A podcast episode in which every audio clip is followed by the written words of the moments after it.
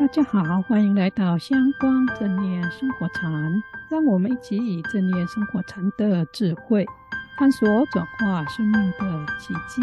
我是禅子，我是静观。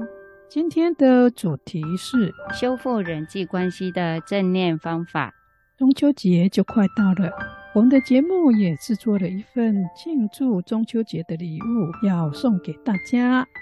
真的哦，这是什么礼物呢？静观中秋节的时候，大家都会做什么呢？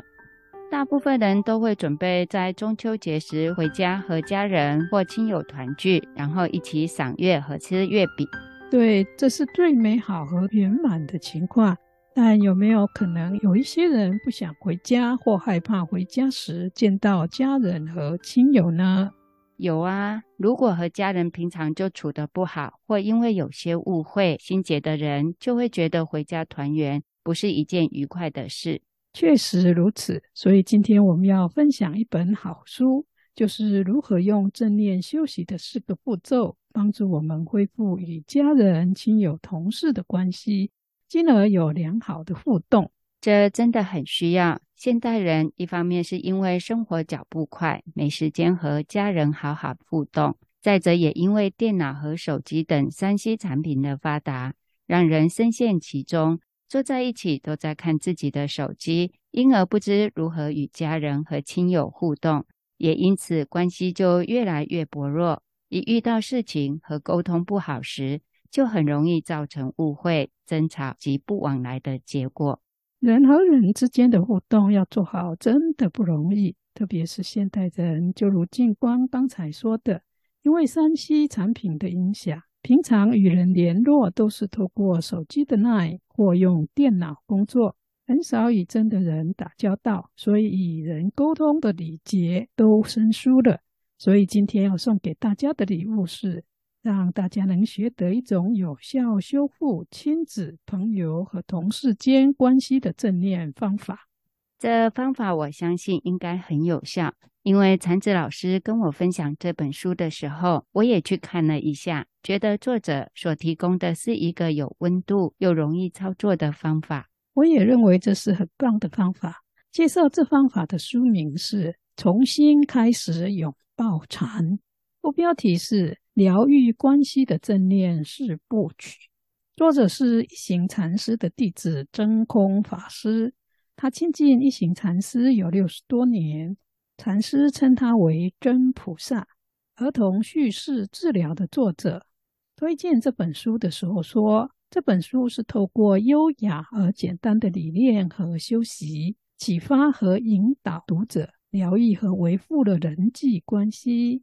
因此，对于有沟通困难和想要有良好人际关系互动的人来说，这是一本很好的人际关系互动指导手册。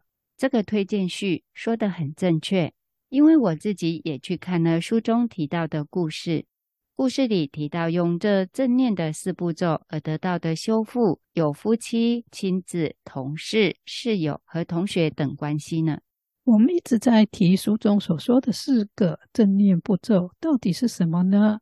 作者把它们称为“重新开始”的四个步骤。做这四件事，就可以帮助我们消除误会，找回互动间的善念和爱意，接着修复两人间的心灵伤痕，并能疗愈关系，重建沟通，相互和解，而达到修复两人间的关系。这听起来很棒。那这四个步骤是什么呢？这四个步骤是：第一，相互灌溉花朵，这是以崭新的欣赏眼光来更新关系，试着以善意去发现和认可别人的特长、才能和所做的事，大小事都可以，并且以爱和善意跟对方说出赞美的好话。第二步，表达歉意，可以去觉察说过或做过的事可能造成别人受伤或困扰者，在可能发生时未能及时表达歉意，借着这个机会表达。第三步是确认，这是指如果你认为自己没有做错事，也没有什么问题，也要时常向家人或朋友确认自己是否有遗漏了什么。比如，你可以问：我是否做了或说了让你觉得不舒服的事？我因为忙，有时候我不免没有留意到。不知道我最近是否有做了困扰你或伤害你的事等等。第四步是表达伤痛和愤怒，不要在非常生气当下做这一件事，因为这样可能会说出让自己后悔也伤害彼此的事。可以先花一点时间。可能是几个小时或几天，透过观察正念呼吸，把情绪和心情安静下来。这不是压抑，是让自己先沉静，再去表达。有时候因为心静下来，才能更清楚看到问题核心所在，而不是在表面上那一些芝麻绿豆大的事。特别是透过正念观察呼吸和正念行禅。让自己身体、情绪和信念都能够沉静下来以后，你可以试着深入去观察一下自己对所发生的事情的认知。有时问题可能是出现在我们都以一种先入为主和僵化错误的想法去看待家人、亲友和同事，才会造成彼此间的误会和冲突。当你冷静下来了以后，也尽力深入去观察情况了。如果还是有不了解的地方，就可以去找对方，真诚表达你不理解他为何做出伤害你的行为。但千万不要用伤人和责备的语言说。说了以后，也要虚心的表示希望能听到对方讲述，让他以这种方式说话或做事的故事。作者说。如果大家可以每天跟自己的小孩练习，每周和配偶以及家人练习这四个步骤，就可以让自己与小孩和亲友有更新的好关系。这四个步骤听起来真的很具体。禅子老师，那这四个步骤要同时做吗？依照书中所写的，是可以分开来做的，特别是第一个。如果一时间做不到，其他三个可以先做第一个步骤，也会很有效哦。作者提到，他有一位学生告诉他，因为他的老板很糟糕，所有的员工都不喜欢他，他也无法和这一位老板相处，想要辞职。可是因为这份工作离家很近，很方便，其他的工作都要开车一个半小时以上，所以他很挣扎。作者就劝他灌溉老板的花朵。这一位学生说：“不可能，我们老板没有什么值得我欣赏的。”可是没有想到，过几星期以后，这位学生就写信跟他说：“谢谢，因为上次开会的时候，老板说了一些很有用的话。会后，这位学生就赞美他很有洞察力。老板听了以后，非常的开心。”后来，老板跟他的沟通也变得比以前更好，两人的关系也就因此改善了。我也在书中看到另一个很感人的故事。这故事说，有位叫伊芙琳的女士，女儿虽然和她同住在一个屋檐下，但因想法不同，常有争吵。有一天，女儿告诉她，她要搬出去住，当天就收拾行李搬出去到朋友家了。伊芙琳很生气，因为她想到自己努力工作，为了女儿牺牲这么多，没想到她一点都不懂得感恩。她想对女儿大吼：“你怎么可以这样对我？”但幸运的是，当时她的女儿已经离开了，不在身边。后来她练习正念观呼吸，让心恢复平静以后，才打电话给女儿，告诉女儿她很欣赏她，也很想念她，希望她能回家。同时，他也为自己无意中伤害到女儿的言语和行为道歉。女儿虽然没有马上搬回家，但母女俩重建了彼此的关系。后来，女儿还是搬回来和他住在一起。这妈妈真的很伟大，愿意踏出重建关系的第一步，真的很感人。不过，有时候我们可能也会在看到人的时候，彼此都开不了口。